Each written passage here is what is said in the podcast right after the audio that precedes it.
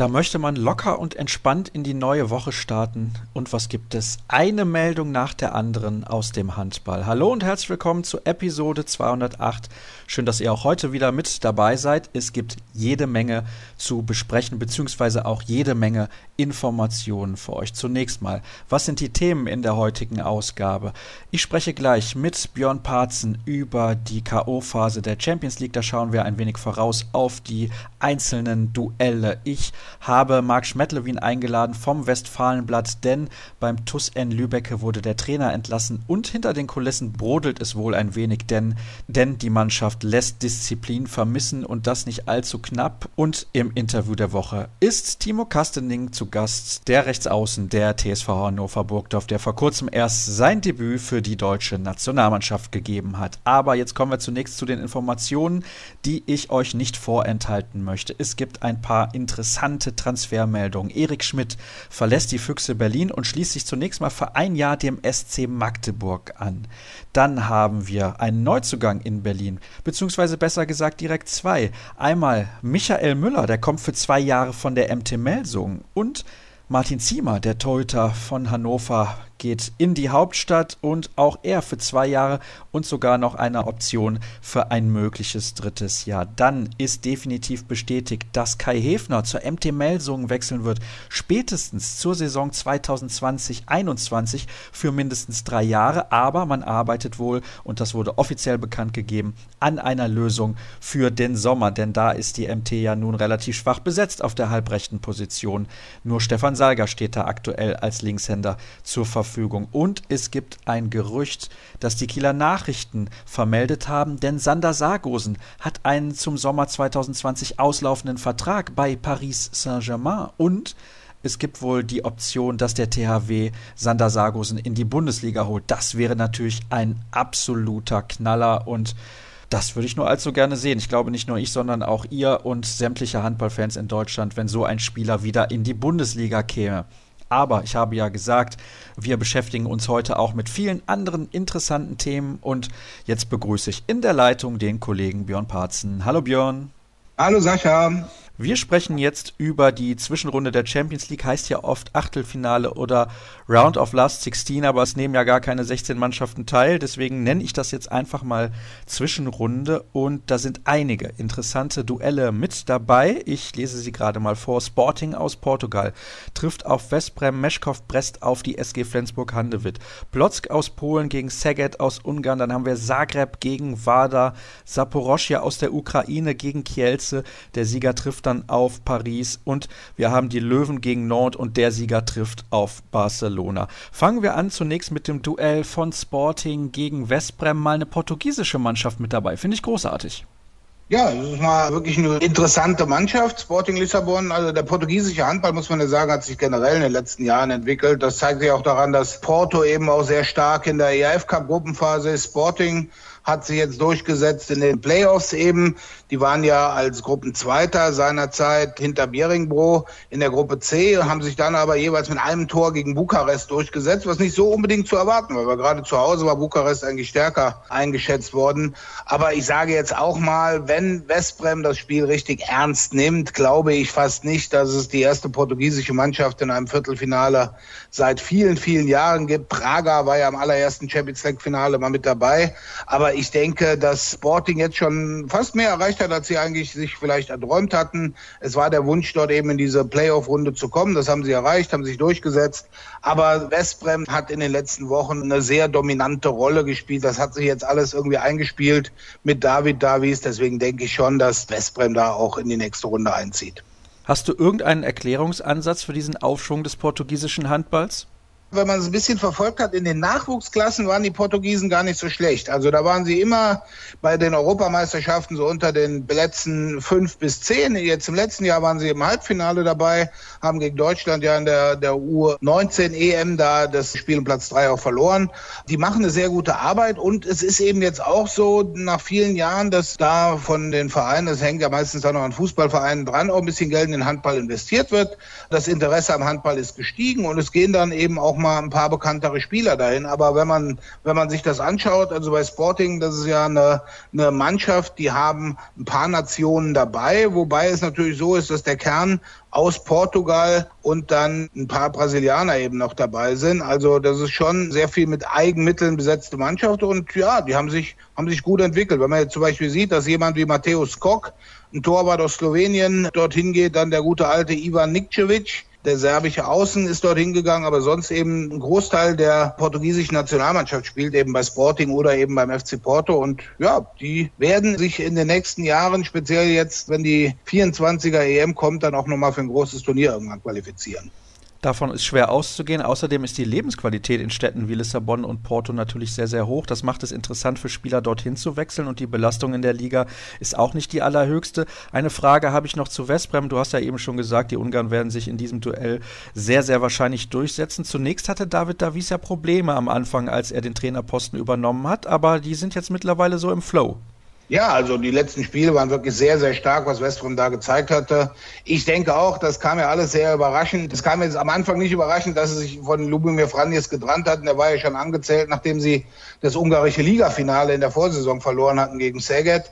Aber dass dann eben Spieler wie David Davies kommt, der war zwar erfolgreich als Co-Trainer in Wada, wurde dann ägyptischer Nationaltrainer, hat aus den Ägyptern eine ganz gute Mannschaft gemacht und das musste sich natürlich alles erstmal einspielen. Also neuer Trainer, weg von dem skandinavischen Stil, wieder zurück zu dem spanischen, den sie vorher hatten. Aber dann hat sich wirklich gezeigt bei Westbrem, dass er die Mannschaft dann auch erreicht hat, dass er die Mannschaft gut geformt hat und hat dann eins, zwei, drei, vier, fünf, die letzten sieben Spiele in der Champions League hat Westbrem alle gewonnen. Also das waren schon gute Partien, die sie dort gezeigt haben. Und gerade auch so Sachen wie der Auswärtssieg in Skopje, der Auswärtssieg in Kielce, der Auswärtssieg bei den Löwen. Also mit Westbrem ist, denke ich, wir werden nachher sicherlich wieder auch ein bisschen schon den Blick Richtung Viertelfinale werfen, auch in der Runde danach zu rechnen.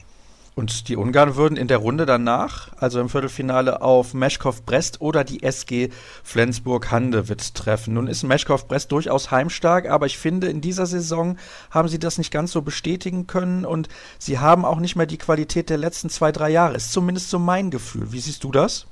Also ich muss es ein bisschen, ein bisschen variieren. Sie haben natürlich auch einen neuen Trainer. Der knurrige Sergej Bebechko ist nicht mehr Trainer. Dafür kam Manolo Cardenas den wir auch als ehemaligen spanischen Nationaltrainer und aktuellen argentinischen Nationaltrainer kennen. Mechkov hat sowohl in der Seha-Liga als auch in der Champions League gut gestartet, in beiden Wettbewerben die ersten beiden Spiele gewonnen und dann kam erstmal gar nichts. In der Champions League neun Spiele ohne Sieg. Wenn man jetzt aber sieht, in der Seha-Liga haben sie die letzten neun Spiele alle gewonnen, unter anderem in Skopje, in Zagreb. Und sie haben sich dann ja auch am letzten Spieltag gerade noch so durch den Sieg gegen Christianstadt den Platz im Achtelfinale. Also das sieht erstmal nicht so gut aus, aber die sind in den letzten Wochen oder sagen wir so seit Anfang Mitte Dezember haben sie sich wirklich gesteigert. Also wenn man sieht, sie haben die Rhein-Neckar-Löwen geschlagen. Sie haben natürlich zwischendrin dann auch katastrophale Spiele gehabt. Grundsätzlich denke ich mal, ist es da so ein bisschen so ähnlich wie mit Westbrem. Man musste dann in Weißrussland auch erstmal diese spanische Trainermethode vielleicht sehen, wie das ankommt. Aber sie haben sich wirklich jetzt gerade noch in das Champions League Achtelfinale gerettet. Und ja, also wenn man sieht, vor zwei Jahren spielten Brest und Flensburg schon mal gegeneinander. Da war Brest, da gebe ich dir recht, etwas stärker. Da gewann Flensburg zweimal mit einem Tor, also recht knapp. Aber ich denke auch, dass die Flensburger von der Qualität eigentlich besser sind als Brest. Sie sind jetzt in der K.O.-Phase angekommen. In der Gruppenphase waren da einige Spiele drin, wo man sagt, okay, da haben sie ganz klar den Fokus auf die Bundesliga gelegt. Ich sage so die Heimniederlage gegen Zagreb oder auch eine Auswärtsniederlage in Saporosche. Aber ich denke, die Flensburger sehen jetzt auch, okay, wir haben die Chance, nochmal nach Köln zu kommen. Und ich denke, sie werden es gegen Brest machen. Allein schon dadurch, weil sie eben auch die internationale Qualität haben und auch mit der Spielweise, mit ihrer schnellen Spielweise und diesem skandinavischen Spiel gegen diese eher langsameren, aber dafür großgewachsenen Weißrussen dann schon für Akzente sorgen können. Und sie haben das Rückspiel zu Hause. Wenn ich jetzt sage, Westbrem ist so Favorit 60-40 in einem eventuellen Viertelfinale gegen Flensburg, stimmst du mir dazu oder hast du einen anderen Prozentsatz für mich? Man muss ja mal sehen, wie weit Flensburg dann in der Bundesliga ist. Also wenn es bei dem sechs Punkte Vorsprung bleibt oder der vielleicht auch noch ein bisschen größer ist, dass man sagen kann, okay, an diesen beiden Viertelfinalwochenenden oder wir legen die gesamte Vorbereitung da rein, dann können sie es grundsätzlich schaffen. Aber ich glaube, Westbrem hat diesen Flow momentan, ich sage es mal ein bisschen enger, ich sage da mal 55 zu 45. Dann kommen wir zu den nächsten beiden Paarungen, die dann im Viertelfinale jeweils den Teilnehmer am Halbfinale ausspielen werden. Das sind Plotzk und Saget zunächst. Die Polen, bisschen überraschend mit dabei auch, haben sich ja dann nochmal im Rückspiel durchgesetzt und einen Hinspielrückstand wettgemacht gegen Silkeborg und Saget finde ich eine tolle Mannschaft. Mein Geheimfavorit auf die Teilnahme am Final Four schon seit Beginn der Saison. Ich glaube, da werden die sich relativ souverän durchsetzen. Also ich glaube auch. Also Plotzk hat natürlich jetzt so einen kleinen Schub bekommen.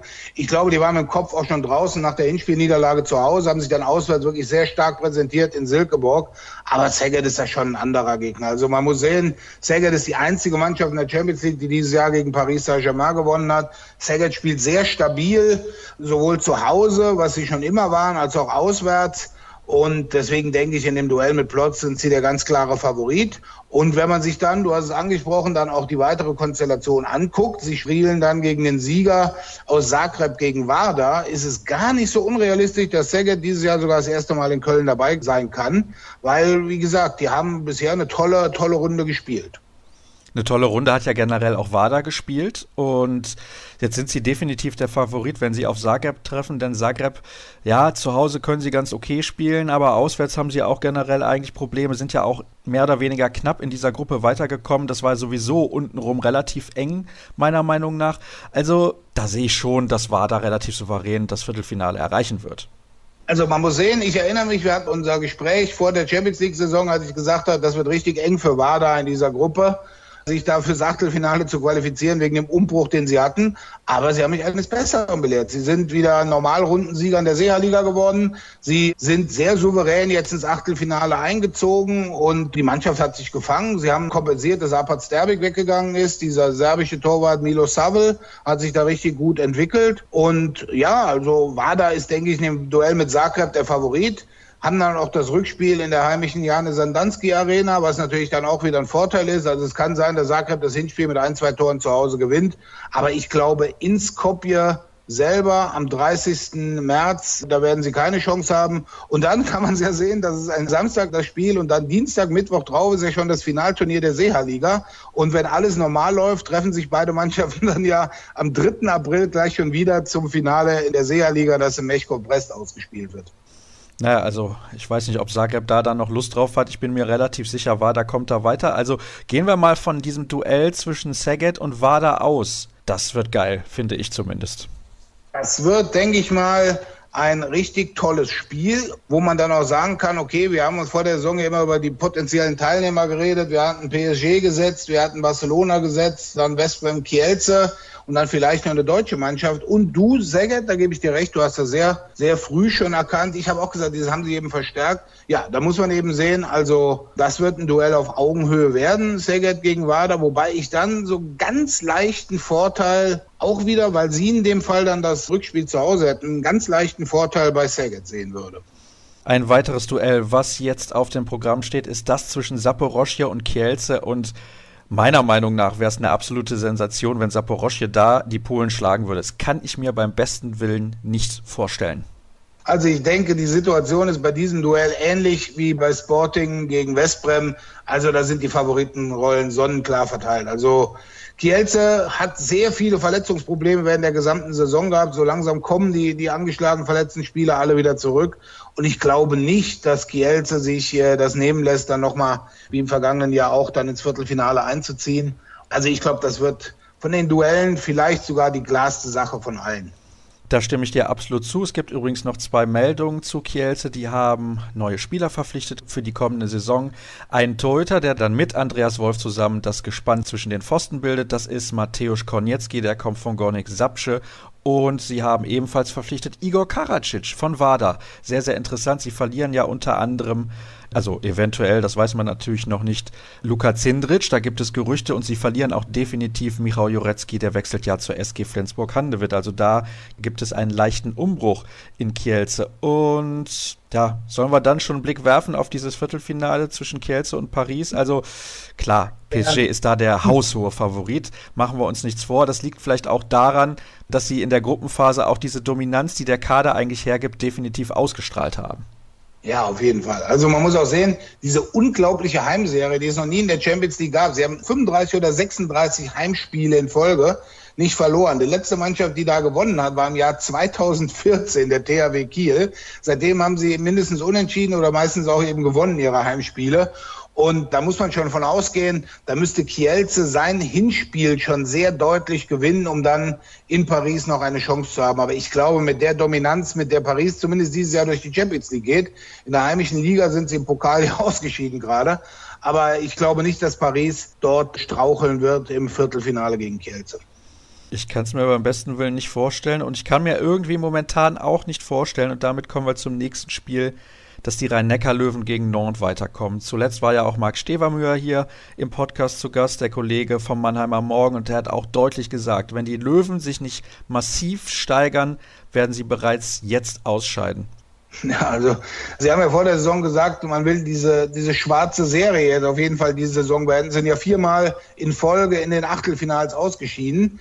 Und sie hatten es über die gesamte Gruppenphase selber in der Hand, höher in der Tabelle zu kommen, um eben einem Duell mit einer ganz guten Mannschaft aus der anderen Gruppe zu entgehen. Jetzt hat man Nantes als Fünftplatzierter erwischt. Und ja, Nantes war aber auch eine sehr schwankende Mannschaft, muss man sagen. Das Interessante ist, dass Nantes, die waren ja immer letztes Jahr im Finale, dann dieses Jahr plötzlich gesagt haben, unser Fokus liegt erstmal auf der Liga. Champions League, so ungefähr die deutsche Mentalität, die vorher gerade aus Flensburg und von den Löwen immer kam. Naja, wir werden schon irgendwie ins Achtelfinale kommen und dann machen wir den Fokus auf Champions League. Aber bis dahin ziehen wir die Gruppenspiele durch und Fokus liegt auf der Liga.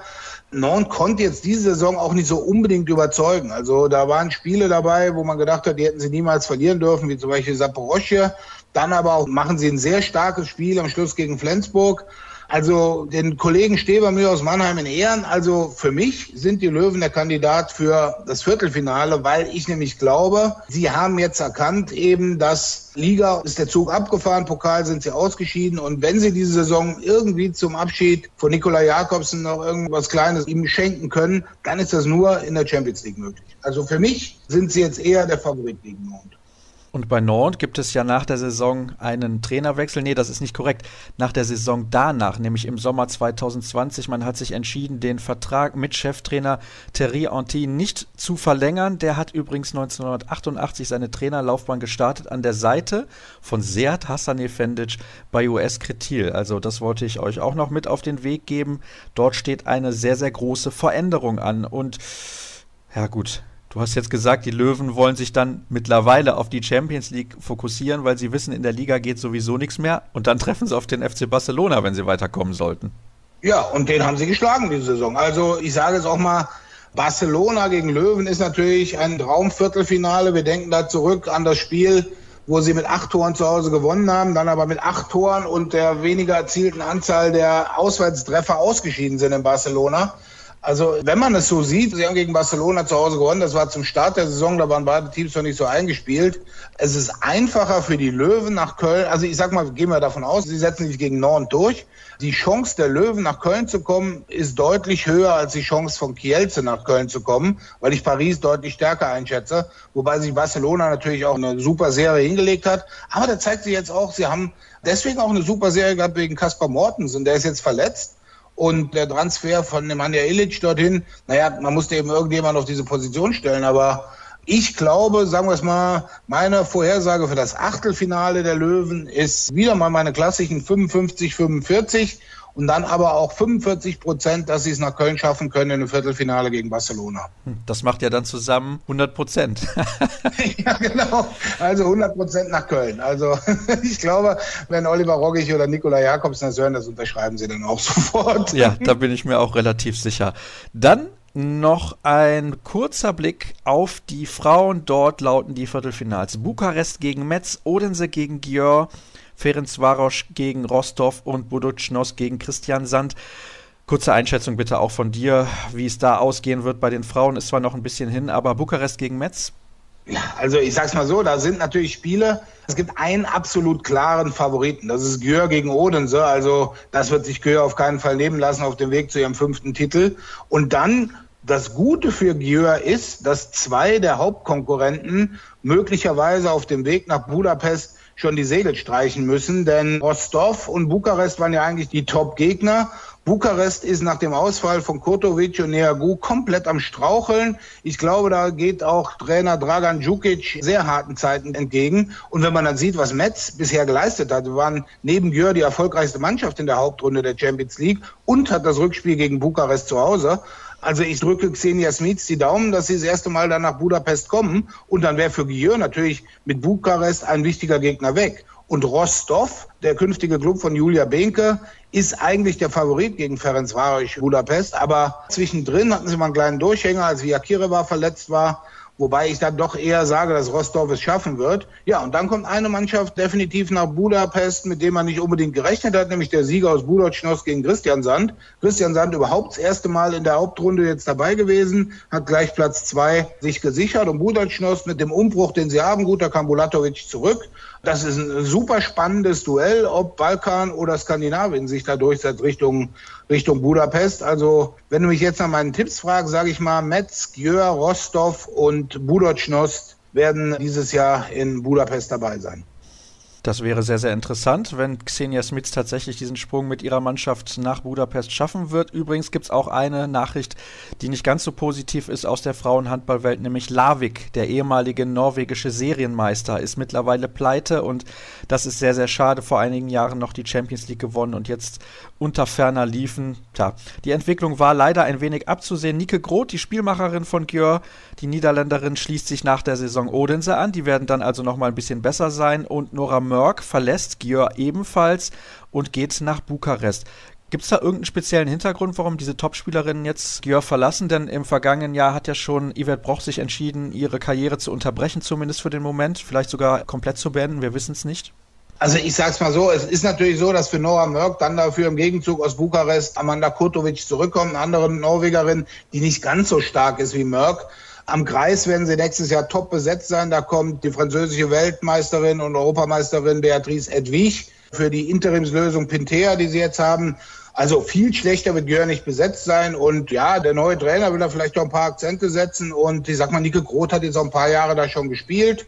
Und Nora Mörk, glaube ich, kann auf ihr opulentes Gehalt in Gjör noch ein bisschen was draufsatteln in Bukarest, wenn man hört, dass Frau Neagu für die kommende Saison ein Pauschalgehalt ohne Prämien von 30.000 im Monat will, will Nora Mörk natürlich nicht weiter hinterstehen. Ich glaube, da kann man noch mehr verdienen in Bukarest. Allerdings, das hat die Geschichte auch gezeigt, rumänische Vereine, die kurzfristig sehr viel Geld bezahlen, waren dann auch mittelfristig irgendwann von der Insolvenz bedroht. Und da muss man einfach mal sehen, ob sie sich dann nicht übernehmen, weil die kaufen ja momentan das halbe All-Star-Team von Welt- und Europameisterschaften zusammen. Also ich denke, auf mittelfristige Sicht geht an Gjör am Gewinn der Champions League weiterhin nichts vorbei. Habe ich das gerade richtig verstanden? 30.000 netto im Monat ohne zusätzliche Prämien, das wären ja 360.000 Euro im Jahr. Das ist schon ein ordentlicher Batzen im Frauenhandball. Ob, ob, das netto oder brutto war, konnte ich den Quellen aus Rumänien nicht so ganz entnehmen, aber da waren noch keine Prämien dabei. Also wird es ja mit Prämien auf netto hinauslaufen und das ist schon eine stolze Summe. Wenn man natürlich bedenkt, dass da sehr viele Sponsorenverträge bei CSM Bukarest natürlich auch an die Person von Christina Nergu gekoppelt sind. Oh, deine Quellen aus Rumänien können Netto und Brutto unterscheiden? ja, vielleicht ist Netto und Brutto für internationale Sportstars ja auch dasselbe. Es gab da ja mal eine Gesetzgebung, die jetzt aber geändert wurde in Mazedonien, dass das Wort Einkommensteuer für internationale Künstler und Mazedonier, die ihren ersten Wohnsitz in Skopje oder Mazedonien haben, eben für vier Jahre ausgesetzt wurden. Aber ich glaube, da Rumänien ein EU-Land ist, muss es zumindest offiziell sowas wie eine Einkommenssteuer geben. Ja, zumindest offiziell. Björn, ich danke dir recht herzlich für deine Einschätzung rund um die nächste Phase in der Champions League bei den Männern und den Frauen. Und wir wechseln jetzt von der Königsklasse direkt runter in die zweite Bundesliga, wenn das mal nicht passend ist. Und sind gleich wieder zurück hier bei Kreisab. Weiter geht's mit Episode 208 von Kreisab und wir werfen einen Blick in die zweite Liga, denn das haben wir A schon länger nicht mehr getan und B gibt es auch dort einen recht prominenten Trainerwechsel zu vermelden. Das hatten wir zuletzt in der ersten Liga häufiger und jetzt haben wir es halt auch im Unterhaus. Und deswegen begrüße ich vom Westfalenblatt den Kollegen Marc Schmettlewin. Hallo Marc. Hallo Sascha. Und Marc kennt sich aus beim TUS N Lübecke und Aaron Zirke ist nicht mehr der Trainer. Was ist passiert? Tja, wenn wir das alles so genau wussten, es muss wohl, es muss wohl relativ viel passiert sein. Und es kann auch nicht nur reine sportliche Gründe haben. Also wenn man mal auf die Tabelle guckt, läuft der TuS in Lübeck sicherlich seinen Erwartungen hinterher. Das ist ganz klar. Deswegen kann man das auch rein sportlicher Sicht sicherlich nachvollziehen, dass der Trainer nicht mehr im Amt ist. Das hätte man allerdings auch schon vor einigen Wochen tun können, als es eh schon nicht so richtig gut lief. Es muss jetzt im Hintergrund noch mehr passiert sein. Also da gab es auf jeden Fall laut Verein Unstimmigkeiten zwischen Mannschaft und Trainer und die haben am Ende dann jetzt letzte Woche dazu geführt, dass Aaron eben entlassen wurde. Unstimmigkeiten heißt in dem Fall vielleicht, der Trainer wollte mehr Disziplin und die Mannschaft hat gesagt, nee, wir leider nicht. Sowas ähnliches ist zumindest zu befürchten. Also, dass die Mannschaft alles andere als ja, emotional und kampfbereit im Moment auf der Platte steht, das ist offensichtlich. Dass Aaron Zirke damit alles andere als einverstanden war, ebenfalls. Und es ist schon denkbar, dass auch das sicherlich ein Punkt gewesen ist, der am Ende zum Aus von Zirke geführt hat. Disziplinlosigkeit ist hier seit Wochen jetzt ein Thema. Das betrifft wohl nicht die ganze Mannschaft. Das können eigentlich nur einzelne Spieler sein, die sich da ja alles andere als aufopfern im Moment. Aber die haben sich dann scheinbar durchgesetzt und haben dazu den Ausschlag gegeben, dass eben Aaron Zirke hier nicht mehr der Trainer ist. Ja. Es ist ja noch ein bisschen mehr passiert, unter anderem Dena Janima ist nicht mehr Spieler des TuS N Lübecke. Vielleicht kannst du auch dazu ein bisschen was sagen. Es hatte sich so ein bisschen angedeutet, sagen wir es mal so. Er war ja aus der ersten Liga aus Melsung hier nach Lübeck gekommen und hatte hier große Euphorie entfacht und unbestritten ist das ja ein guter Handballer, der seine Qualitäten auch immer mal wieder hat aufblitzen lassen. Allerdings, seitdem der TuS hier in der zweiten Liga spielt, geht die Formkurve bei Janima eindeutig bergab. Das ist sicherlich auch einer der Personen, die ich jetzt eben gerade angesprochen habe, die sicherlich keinesfalls hier ihr ganzes Potenzial abrufen im Moment und auch so ein bisschen so eine Art Lustlosigkeit, sage ich mal, so verbreiten. Und ich kann mir auch vorstellen, dass ein Gianni mal in der Lage ist, vielleicht auch andere Teammitglieder mit dieser Haltung ein bisschen mitzuziehen. Ja, deswegen ist es jetzt einfach nur konsequent, dass der TUS mit Janima nicht weitermacht, obwohl Janima natürlich auch nachgefragt hat, ob er nicht im Sommer den Verein verlassen kann. Also für beide Seiten ist das sicherlich eine bessere Lösung. Janima möchte höher und vermutlich auch erfolgreicher spielen und der TUS kann hier keinen Spieler gebrauchen, der hier Unruhe in die Mannschaft bringt. Wenn man dann den Trainer entlässt und es steht das nächste Heimspiel an, spielt man gegen eine Mannschaft, die gegen den Abstieg spielt, das muss man beim HSV momentan ja definitiv noch so sagen, und verliert daheim mit sieben Toren. Was sagt das denn aus? Tja, vermutlich erstmal, dass es nicht unbedingt an diesem einen Trainer gelegen hat, der letzte Woche entlassen wurde. Das war jetzt hier wirklich eine Bankrotterklärung am Samstag. Da war überhaupt keine Emotion, da war überhaupt keine Leidenschaft, keine Körpersprache auf dem Platz. Die Fans waren außer sich, die Sponsoren waren außer sich, die Verantwortlichen waren außer sich und ja, man hatte so das Gefühl, dass die Mannschaft das einfach über sich ergehen lässt. Das sagt alles darüber aus, oder zumindest sagt das viel über den Charakter dieser Mannschaft aktuell aus, das würde ich mal sagen. Und sicherlich ist das auch die Bestätigung dafür, dass es nicht am Trainer gelegen hat und der eigentlich der einzige Gewinner der vergangenen Woche hier in Lübeck war. Oh, das sind harte Worte von dir, Marc. Ja, absolut. Also ich kann mir schon vorstellen, dass Aaron Zirke sich sicherlich nicht gefreut hat über das Ergebnis am Wochenende, aber natürlich hat das Spiel gezeigt, dass es jetzt nicht nur am Trainer lag und der wirklich in den vergangenen Wochen hier hart in der Kritik stand, gerade auch aus dem Fanbereich. Übrigens, ich habe gerade mal nachgeschaut, 1747 Zuschauer jetzt gegen den HSV. Ist das für TUS-Verhältnisse in dieser Saison gut oder schlecht? Ja, die Zahl an sich ist relativ positiv. Das ist einer der besseren Werte in dieser Saison. Ob das jetzt in den nächsten Wochen dabei bleibt, das wage ich mal zu bezweifeln, weil es schon, wenn man so auch Foren von Fans verfolgt, Reaktionen jetzt am Wochenende wahrgenommen hat, da gehe ich stark davon aus, dass die Zahl jetzt rapide bergab gehen wird in den nächsten Wochen ich kann mir auch beim besten Willen nicht vorstellen, wenn sich die Mannschaft so präsentiert, dass da noch irgendjemand Lust hat, in die Halle zu kommen. Also das ist schon echt, echt hart. 22 zu 29 am Ende verloren und machen wir uns nichts vor. Ich schaue gerade nochmal auf die Tabelle. Mittlerweile sind es acht Punkte Rückstand auf den zweiten Platz, auf den HSC Coburg. Und erstmal ist es unwahrscheinlich, acht Punkte Rückstand noch aufzuholen. Und man muss ja auch an einigen anderen Mannschaften dann noch vorbei. Also einen Aufstieg kann man eigentlich abhaken. Ja, da würde ich vollkommen recht geben, genau. Das haben sie aber mittlerweile auch hier in Lübeck alle verstanden, beziehungsweise wird auch überhaupt nicht mehr als Ziel ausgegeben. Also hier wird die Saison jetzt vernünftig bestenfalls zu Ende gebracht und dann wird vielleicht nächste Saison ein neuer Anlauf gestartet. Vom Aufstieg redet hier keiner mehr und das ist in dieser Form und mit der aktuellen Qualität auch einfach überhaupt nicht realistisch, weil die Mannschaften, die da drüber stehen, auch wirklich einfach einen besseren Handball aktuell spielen. Das muss man ganz klar so sagen. Also bei Baling beispielsweise sieht es sehr, sehr gut aus, aber auch wenn ich sehe, dass sie mittlerweile 10 Minuspunkte haben, müssten sie eines der letzten Spiele verloren haben. Genau, nämlich in Rimpa tatsächlich auch am Wochenende und Coburg dahinter mit 13 Minuspunkten, Nordhorn 14 und dann haben wir da vor dem TUS N Lübecke auch noch Hamm Essen und Schwartau. Also da sind einige Mannschaften, die sich auch noch Hoffnung machen, eventuell auf diesen zweiten Platz zu klettern, um dann nächstes Jahr in der DKB Handball Bundesliga mit dabei zu sein. Und diese Mannschaft wird sehr, sehr wahrscheinlich nicht aus Lübeck kommen. Ich würde aber gerne mal mit dir, bevor wir noch beispielsweise über diejenigen sprechen, die dort ja die Entscheidungen treffen, über Dena Janima, wie ich jetzt herausgefunden habe, so wird er anscheinend ausgesprochen, sprechen. Habe ich das jetzt richtig verstanden? Das war wahrscheinlich mein Fehler. Er geht nicht per sofort oder ist nicht schon längst gegangen, sondern erst im Sommer. Genau, im Sommer wird er Lübeck verlassen und so wie wir es jetzt gehört haben, wird das ein Wechsel ins Ausland vermutlich. Ist schon sehr interessant, dass der dann überhaupt noch die Saison da zu Ende spielt. Ja, ist richtig. Ich weiß nicht genau, kann man schlecht einschätzen. Klar, hätte man ein Zeichen setzen können, wenn man einen Spieler vielleicht direkt suspendiert oder so. Es ist halt die Frage, ob man es wirklich an diesem einen Spieler festmachen kann. Also Leistung bringen hier im Moment relativ viele Spieler nicht. Deswegen, ja, in dem Fall schon noch nachvollziehbar, dass man jetzt nicht vielleicht sofort gehandelt hat, sondern das erstmal auslaufen lässt.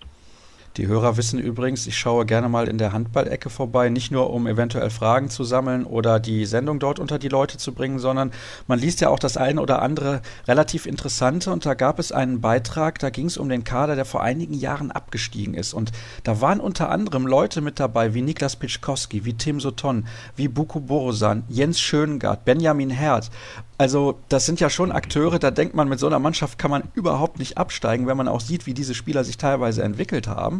Trotzdem ist es so, die Mannschaft wurde damals als relativ charakterlos bezeichnet, ist dann abgestiegen, ist wieder aufgestiegen, ist aber dann wieder abgestiegen. Nun stellt sich mir die Frage, sind das einfach auch die Bedingungen des TuS Nettelstedt-Lübecker? Also wenn ich teilweise höre, dass die Spieler schon nach Minden fahren, weil dort mehr los ist, dann sagt das auch ein bisschen was aus. ja, du lachst schon. Ja, ich lache auf jeden Fall. Ja, Minden hat sich hier ganz klar abgesetzt. Das muss man einfach so klar sagen hier in der Region bei uns. Sind ja nur wirklich wenige Kilometer nur zwischen Lübeck und Minden. GWD ist hier die klare Nummer eins im Mühlenkreis mittlerweile. Und der Abstand wird gefühlt immer größer. Natürlich auch aufgrund dieser Saison jetzt gerade. Ja, es ist die Frage, was hier genau schief läuft. Sicherlich sind die Möglichkeiten rund um die Kaderplanung nicht mehr ganz so groß und so üppig, auch finanzieller Art, wie sie vielleicht früher mal gewesen sind. Trotzdem muss man natürlich auch das gesamte Konstrukt jetzt über die vergangenen Jahre hinterfragen. Die Aufstiegsmannschaft war gut vor zwei Jahren. Für die erste Liga war sie dann eben wieder nicht mehr gut genug. Der Unterschied ist ja doch relativ groß. Das wird ja auch immer wieder deutlich. Und der aktuelle Kader, wenn man ihn sich genauer auch anguckt, mit Spielern wie eben Janima, mit Marion Orlowski, mit Jens Bechtloff, mit Peter Strohsack, das sind ja alles Spieler, die höherklassige Erfahrung mitbringen und dementsprechend müsste der TUS hier natürlich rein vom Kader her um den Aufstieg mitspielen. Das ist ja ganz klar. Ist schon, finde ich, relativ fragwürdig, wenn Spieler dann teilweise auf irgendwelche Stadtfeste gehen, die samstags stattfinden, wenn man sonntags ein Spiel hat. Zumindest habe ich das gelesen. Das weiß ich natürlich nicht, ob das der Wahrheit entspricht, aber lassen wir jetzt mal dahingestellt. Es gibt ja auch Verantwortliche in Lübecke und da habe ich ja eben schon gesagt, wollen wir auch noch kurz drüber sprechen.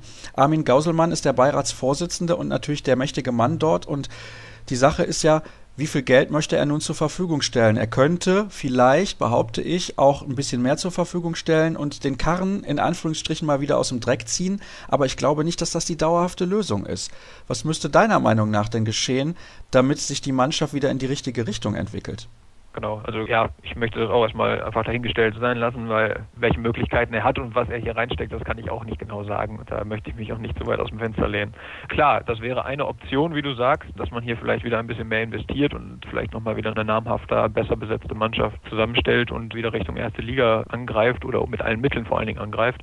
Das ist sicherlich eine Option. Ja, die Möglichkeiten sind aber meiner Meinung nach auch aktuell schon so gut und so groß genug, um eben erste Liga wieder Handball zu spielen hier in Lübeck. Das ist ganz klar. Ich glaube einfach, dass es ein bisschen unglücklich ist, was hier passiert ist an manchen Transfers. Vielleicht wurde nicht ganz genau auf den Charakter einiger Spieler geachtet bei der Verpflichtung. Sicherlich auch nicht unbedingt immer die richtigen Entscheidungen, was Vertragsverlängerungen in den vergangenen Jahren. Wurde auch nicht alles richtig gemacht, sagen wir es mal so rum. Ich glaube einfach, dass die Möglichkeiten da sind und dass man einfach mit dem, mit dem richtigen Kader, mit dem richtigen Personal hier auch wieder Erfolg haben wird, nur eben nicht mehr in dieser Saison. Welche Rolle spielt da Slatko Feric, der Teammanager? Natürlich ist es auch seine Aufgabe, hier den, den richtigen Kader zusammenzustellen, keine Frage. Also er ist sicherlich derjenige, der zusammen mit dem Trainer hier die Kaderplanung macht und auch gemacht hat, auch in der Vergangenheit. Natürlich steht er auch in der Verantwortung, ganz klar. Da muss man auch nicht drum rumreden. Sicherlich ist auch er einer derjenigen, die hier den Kopf im Moment dafür hinhalten müssen, was hier passiert und was hier sportlich vor allen Dingen passiert. Da wird jetzt er gefordert sein, jetzt zusammen auch mit Emir Kotagic, der dann in der nächsten Saison hier der Trainer sein wird, die richtigen Leute hierher zu holen, um dann eben wieder Erfolg zu haben, ganz klar. Über den haben wir noch gar nicht gesprochen, über Emir Kotagic, den neuen Trainer. Eine gute Wahl deiner Meinung nach? Ja, sicherlich ein guter Trainer, keine Frage. Er hat ja auch in Gummersbach zum Beispiel schon einen guten Job gemacht. Er hat in Hüttenberg, gut, die Saison läuft sicherlich auch jetzt nicht nach Plan in Hüttenberg. Die hatten sich, glaube ich, auch ein bisschen mehr von, von der zweiten Liga wieder versprochen. Ja, aber er wird hier sicherlich hinpassen. Also ich glaube, so als ein ganz guter Typ einfach, der auch mit einer Mannschaft gut umgehen kann. Aber klar, muss auch er sich bewusst sein, dass er hier vielleicht aktuell zumindest nicht die leichteste Mannschaft vorgesetzt bekommt. Er war übrigens, wenn man mal nach Gummersbach schaut, jetzt im Vergleich in den vergangenen Jahren der mit Abstand erfolgreichste Trainer dort unter anderem mit der Mannschaft mit Carsten Lichtlein, Julius Kühn und Simon Ernst, als die 2016 im VfL-Trikot dann mit Deutschland Europameister wurden. Also nicht im VfL-Trikot, sondern als sie beim VfL gemeinsam unter Vertrag standen. So ist es natürlich richtig sehr erfolgreich damals, hat leider dann nicht mehr funktioniert irgendwann, weil natürlich auch unter anderem Kühn und Ernst den Verein verlassen haben. Aber als Ernst ging, da war ja auch Kotagic schon längst nicht mehr der Trainer. Soll aber nicht unser Thema sein. Ich würde nämlich gerne von dir wissen, glaubst du, weil ich denke, Kotagic kann ganz gut mit jungen Spielern umgehen, ob es nicht sinnvoll wäre zu sagen, okay, wir fahren jetzt hier mal ein ganz anderes Konzept. Wir setzen auf weniger ausländische Spieler und gucken, dass wir ja viele junge Talente hier in Lübeck an den Start kriegen, die dann vielleicht nur um Platz 4 bis 10 spielen, aber zumindest auch eine längerfristige Perspektive in dieser Mannschaft haben. Tja, sehr gute Frage, muss ich sagen. Spontan würde ich sagen, nein, eher nicht denkbar, weil dafür der Anspruch einfach, der sportliche Anspruch hier einfach viel zu hoch ist. Also ich glaube nicht, dass der TUS sich nach dieser Saison jetzt nochmal erlauben kann, von vornherein zu sagen, wir spielen eh erstmal nur ums Mittelfeld in der zweiten Liga oder so mit. Dafür sind die Ambitionen hier viel zu hoch und der Druck, der hier auf dem Verein und der Mannschaft lastet, auch zu hoch. Deswegen kann ich mir das nicht vorstellen. Ich glaube eher, dass es in die Richtung gehen muss, dass man eine gute Mischung im Kader findet mit jungen Spielern, die ja auch teilweise schon da sind. Wenn ich an zum Beispiel an Valentin Spohn oder ähnliches denke, gibt es ja junge Spieler, die hier mit Potenzial ausgestattet sind und die ja auch höher spielen könnten. Und dann gilt es, glaube ich, eher jetzt vielleicht nochmal einen erfahrenen Führungsspieler hier nach Lübeck zu holen, der so eine Mannschaft eben lenken kann und dann auch wieder auf Kurs bringt.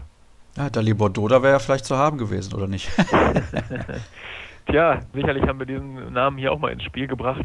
Ich behaupte aber, dass das vermutlich auch finanziell schwer zu stemmen war, weil er einfach mit der Klasse sich andere Sachen vorstellen kann und jetzt wahrscheinlich auch mit einem Wechsel zurück in die Heimat immer geliebäugelt hat, tippe ich mal. Er ist ja auch in einem Alter, wo man zurück in die Heimat gehen kann. Naja, also es bleibt spannend rund um den TUS Nettelstedt-Lübecke. Wer jetzt denkt, hm, ja, das ist doch aber ein Verein, da braucht man gar nicht drüber sprechen. Der wurde, glaube ich, gerade eines Besseren belehrt. Und was glaubst du denn, Marc? Also ich bin mir relativ sicher, dass Barling das auf jeden Fall machen wird. Wer wird dahinter aufsteigen?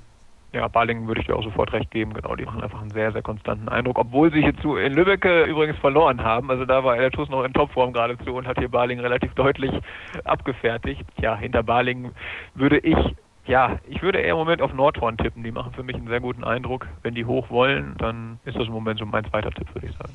Das ist ja auch länger her, dass die HSG Nordhorn-Lingen in der ersten Liga mit dabei gewesen ist. Vielleicht auch noch Hamm, eine Option. Die liegen auch nur vier Zähler hinter Coburg, aber es bleibt spannend und eng im Kampf um den Aufstieg. Herzlichen Dank, Marc, natürlich auch an dich für deine Einschätzung und deine klaren Worte vor allem. Das war sehr, sehr spannend, wie ich finde. Wir machen jetzt noch eine kurze Pause und sind dann gleich zurück mit dem Interview der Woche. Wir sind im letzten Teil der heutigen Ausgabe angekommen und wie immer gibt es natürlich das Interview der Woche für euch. Und ich begrüße heute einen frisch gebackenen Nationalspieler von der TSV Hannover Burgdorf, Timo Kastening. Hallo Timo. Guten Tag, hallo. Ja, zunächst aber möchte ich von dir noch ein paar Kommentare haben. Da gab es ja heute einige Transfermeldungen. Ich weiß gar nicht, hast du überhaupt schon mitbekommen, was los ist in der DKB Handball-Bundesliga? Ja, wir hatten heute Morgen Krafttraining und ja, danach habe ich mein Handy aufgemacht und war auch ein wenig überrascht. Man hat das ja zum Großteil schon ein bisschen munkeln gehört, aber dann, dass alles so heute auf Montag dann alles Schlag auf Schlag ging, hat mich dann doch auch ein wenig überrascht, ja. Einer deiner Teamkameraden wechselt ja auch den Verein, Martin Ziemer, der Torhüter, da war klar, dass er euch verlassen wird. Jetzt mal unter uns. Weiß man das als Mitspieler schon vorher? Mmh, ja, so unter uns gesprochen, man bekommt da dann schon was mit. Also es ist jetzt nicht so, dass da jetzt alles ferngehalten wird. Aber ich glaube, das kommt auch immer auf den Spieler an sich drauf an, in welcher Situation er sich befindet, ob was spruchreif ist. Also ich habe auch die Erfahrung gemacht, wenn ein Spieler unterschrieben hat, dann wird das in der Mannschaft meistens auch schon gesagt, weil das ist dann immer so ein bisschen blöd, das dann über Umwege zu hören. Dann wird man hundertmal darauf angesprochen. Also ich sag mal, mit dem Tag, wo der Vertrag meistens unterschrieben ist, dann weiß es die Mannschaft in der Regel auch. Ist ja auch der bessere Weg, oder nicht? Ja, finde ich auch. Das ist so die ehrlichste, die ehrlichste Art und Weise. Ich glaube, der Spieler, dem ist es dann auch immer relativ, ja, fällt es schwer, wenn man dann noch hinterm Berg halten muss. Und im Prinzip würde man ja dann die Antwort immer verneinen und ich glaube, das ist schon nicht verkehrt, wenn man dann den Vertrag unterschrieben hat und dann auch sagen kann, ja, ich gehe, aber behaltet das bitte noch für euch. Also das ist, sage ich mal, so die Regel und das habe ich so kennengelernt. Wie schwer fällt es dir eigentlich? Du bist ja jetzt auch schon ein paar Jahre mit dabei, hast mit 18 dein Debüt in der Bundesliga gegeben, schon sehr, sehr jung. Und eben im kurzen Vorgespräch haben wir gemerkt, beziehungsweise besser gesagt, ich habe festgestellt, seitdem bist du immer mit dabei gewesen. In bislang ja, Richtung 200 Bundesligaspiele entwickeln wir uns ja bei dir schon mittlerweile. Wie schwer fällt es dir, wenn dann langjährige Mitspieler den Verein verlassen, die vielleicht auch zu Freunden geworden sind, wobei natürlich jetzt bei dir und Martin Ziemer der Altersunterschied schon verhältnismäßig groß ist? Ja, das stimmt natürlich. Trotzdem sind wir wirklich gute Freunde geworden, muss ich an dieser Stelle auch sagen. Ja, wie du es gesagt hast, das sind Mitspieler, Arbeitskollegen, Freunde. Das ist ja schon, sag ich mal, eine innige Beziehung, die man dann auch zu seinen Mitspielern pflegt, weil man halt auch den Großteil des Tages miteinander verbringt. Und es gibt natürlich immer Spieler, wo Freundschaften draus werden. Das ist dann schon immer sehr schade. Auf der anderen Seite weiß man, dass das in diesem Geschäft eines Tages so oder so kommen wird. Deswegen ist das immer wenig überraschend den Zeitpunkt kann man sich da natürlich immer nicht bei aussuchen, aber das gehört irgendwo zum Geschäft dazu, auch wenn man das menschlich gesehen dann doch häufig dann auch sehr schade findet. Nun ist es halt so gekommen, aber interessant, dass du dich da auch so, ja, so offen äußerst, dass du auch sagst, dass da in der Mannschaft schon drüber gesprochen wird und diese Transfers heute in der Tat, ich habe sie ja am Anfang der Sendung genannt, teilweise schon, ich will nicht sagen überraschend, doch, wobei überraschend ist, glaube ich, das richtige Wort. Es hatte sich zwar angedeutet, dass zum Beispiel die Müller-Zwillinge Melsungen verlassen werden und das könnte übrigens ja auch für Hannover nochmal Folgen haben, aber ich glaube, da brauche ich gar keine Frage stellen in Richtung Kai Häfner, da wird mir Timo definitiv nichts verraten. Aber wir wollen ja vor allem über dich sprechen und natürlich eure Mannschaft aktuell. Ich werde aus euch nicht schlau. Erklär mir doch mal ein bisschen die Recken, weil eigentlich ist das vom Potenzial her eine super Mannschaft, wie ich finde, aber ihr kriegt es nicht in jedem Spiel auf die Platte. Ist schon kurios. Ja, da sprichst du auf jeden Fall das Thema an, wo wir auch innerhalb der Mannschaft immer wieder mal mit zu kämpfen haben. Wir haben es letztes Jahr gesehen, da haben wir eine super Saison gespielt und sind Sechster geworden. Dieses Jahr ja, läuft es mal besser, mal schlechter, aber so richtig Konstanz haben wir in die gesamte Saison nicht reinbekommen. Ja, ich glaube, seitdem wir unter Carlos Ortega trainieren, haben wir auch einen deutlichen Schritt schon für unser Verhältnis in Richtung Konstanz gemacht. Dieses Jahr werfen uns viele Verletzungen zurück, dann die Dreifachbelastung mit Pokal, Liga und RF Cup spielt da, glaube ich, auch sicher eine Rolle. Und ja, wie gesagt, wir haben genug Potenzial in der Mannschaft. Ich sage auch immer, wenn man verletzte Spieler hat, hat jeder Spieler in dem Team eine Rolle, weil er aus einer gewissen Qualität die Rolle im Team übernimmt und soll keine Ausrede sein. Deswegen, wenn man den Grund hätte, warum es an der Konstanz mangelt, ja, dann würde man das ändern. Also ich glaube, da sind wir einfach als Mannschaft gefragt, uns auch in engen Spielen, auch gegen vermeintlich schlechtere Teams. Ja, Aufhänger bei mir ist zum Beispiel immer das Spiel zu Hause gegen Bietigheim, was wir mit einem Tor verlieren. Da sind wir dann als Mannschaft gefragt, auch solche Spiele dann zu gewinnen. Und das haben wir dieses Jahr leider für unseren Anspruch zu selten bislang abgerufen. Schön für mich, dass du dieses Spiel ansprichst. Schade natürlich für alle Fans der Recken, dass wir jetzt darüber nochmal sprechen müssen, aber es ist ein bisschen symptomatisch. Ich kann mich noch sehr gut an diese letzten 15 Sekunden erinnern. Mhm. Da wolltet ihr dann selber unbedingt den Siegtreffer noch erzielen. Tor ist leer und ihr kassiert das Ding und verliert mit einem. Also, wie ich gerade sagte, eigentlich symptomatisch. Ja, genau. Also, das ist dann immer, dann sitzt du nach dem Spiel in der Kabine, mal haust du dir die Köpfe ein, mal ist Schweigen in der Kabine. Das kommt immer auch so auf das Spiel an sich und die Stimmung drauf an. Ja, wie gesagt, symptomatisch, ja, scheint wohl dieses Spiel zu sein, sonst wäre das wahrscheinlich nicht so präsent in unseren Köpfen. Aber ja, wie ich auch schon eben gesagt habe, wenn wir dann einen Schalter hätten, den wir umlegen könnten, dann würden wir es tun. Dass es als Spieler dann oder gerade auch als Trainer nicht so einfach ist, dafür Gründe zu finden, ist glaube ich aber auch klar. Was besonders kurios ist, ihr habt ja dann auch sieben Spiele hintereinander verloren, dreimal insgesamt mit einem Treffer, also auch, ich sag mal, in ja. der Crunch-Time für euch anscheinend relativ schwierig. Und es gab zuletzt auch wieder Spiele mit Crunch-Time, nämlich zum Beispiel das im EHF Cup zu Hause gegen Tatabanya, wo ich schon im Hinspiel gedacht habe, mein Gott, eigentlich sind die die klar bessere Mannschaft. Warum gewinnen die das nicht? Und im Rückspiel dann auch wieder. Also da machen wir uns nichts vor. Ihr seid eigentlich mehr oder weniger ausgeschieden und verzeihe mir die Formulierung, weil ihr euch zu blöd angestellt habt. Denn vom Potenzial her, Gruppensieger, okay, Nexe ist eine starke Mannschaft, die gewinnen auch zu Hause seit Jahren gegen ganz, ganz andere Gegner regelmäßig. Aber ich finde, ihr hättet in dieser Gruppe auf jeden Fall locker Zweiter werden müssen. Ja, da kann ich dir zustimmen, aber auch ein bisschen widersprechen. Tatabania spielt in der ungarischen Liga und schlagen Veszprem, spielen unentschieden gegen Szeged, die seit Jahren eigentlich immer ums Final Four in der Champions League spielen. Sie sind auf 14 Positionen wirklich super besetzt. Das hatte man vielleicht so nicht auf dem Schirm vorher, muss ich vielleicht ehrlich zugeben. Wie du ansprichst, Nexe spielt zu Hause. Ich glaube, sie sind seit zwei Jahren zu Hause ungeschlagen. Also die Mannschaften haben schon Qualität. Trotzdem, ja, wäre es gelogen zu sagen, dass wir da nicht hätten Zweiter werden können. Können wir ja auch noch schaffen. Dafür muss allerdings noch einiges passieren. Wir hatten uns vor dem Gruppenstart schon ausgerechnet, Erster oder Zweiter zu werden und das mit weniger Ach und Krach, als wir es jetzt haben. Ja, ich finde es halt deswegen so schade, weil es eigentlich unnötig ist. Also in beiden Partien gegen die Ungarn hättet ihr meiner Meinung nach als Sieger die Platte verlassen können, sowohl auswärts als auch zu Hause. Richtig, und das, das zeigt halt auch wieder, wie nah das alles beisammenhängt. Ich sag mal, letztes Jahr gewinnen wir, glaube ich, in der gesamten Saison sechs, sieben oder acht Spiele mit einem Tor. Da wurden wir hochgejubelt und alles war super. Dieses Jahr, glaube ich, insgesamt haben wir auch schon sechs Spiele mit einem Tor verloren. Und jetzt stehst du da und fragst dich, woran hapert es? Im Handball geht das so schnell, das sind so viele Kleinigkeiten. Du sprichst auch die Tatabanya-Spiele an. Genau da hatte ich auch das Gefühl, ja, wenn wir ein bisschen klarer im Kopf sind, in der Schlussphase zu Hause gegen Tatabanya nicht so kopflos gespielt hätten, dann hätten wir dort auch gewonnen. Warum das allerdings jetzt gerade nicht der Fall ist, ja, das ist immer die Frage. Das macht den Sport ja auch so interessant. Zumal ihr ja in der Bundesliga nach der WM-Pause bis auf die Partie eben gegen Flensburg alle Spiele gewonnen hattet. Und gegen Flensburg, finde ich, kann man durchaus mal verlieren. Die haben ja bislang in dieser Saison tatsächlich auch alle Spiele in der Liga für sich entscheiden können. Lass uns ein wenig von der Mannschaft zu dir persönlich kommen. Du kommst ja aus der Gegend, bis in Stadthagen geboren, hast mir eben gesagt, das ist gut eine halbe Stunde von Hannover entfernt. Dann ist Hannover ja im Prinzip so dein Traumverein. Ja, also ich bin mit 14 Jahren nach Hannover gewechselt, habe ja auch das Internat besucht, bin dann mit 16 in die erste eigene Wohnung. Dementsprechend bin ich schon Hannoveraner und im Herzen immer noch Schaumburger. Ist auf jeden Fall ein super Verein für mich. Der Verein hat mich groß gemacht. Ich durfte mich hier entwickeln, auch persönlich. Dementsprechend, sage ich mal, sportlich und familiär, menschlich gesehen mit Freunden ist es schon ein super Verein und das sieht man auch, dass ich mich hier wohlfühle, auch sag ich mal aufgrund der Leistungen in den letzten Jahren wurde trotzdem immer Wert darauf gelegt, dass ich mich persönlich und sportlich hier individuell auch weiterentwickle und das ist für einen jungen Spieler auch immer sehr wichtig. Also gerade wenn du es schaffst, dich in der Bundesliga durchzusetzen, dass dann die Entwicklung nicht stagniert, da bin ich dem Verein auf jeden Fall sehr dankbar. Du hast gerade gesagt, mit 16 in die eigene Wohnung. War das schwierig für dich, trotz der Tatsache, dass deine Eltern bzw. deine Familie nicht allzu weit entfernt sind? Und wie oft ist dir in den ersten Monaten das Essen angebrannt?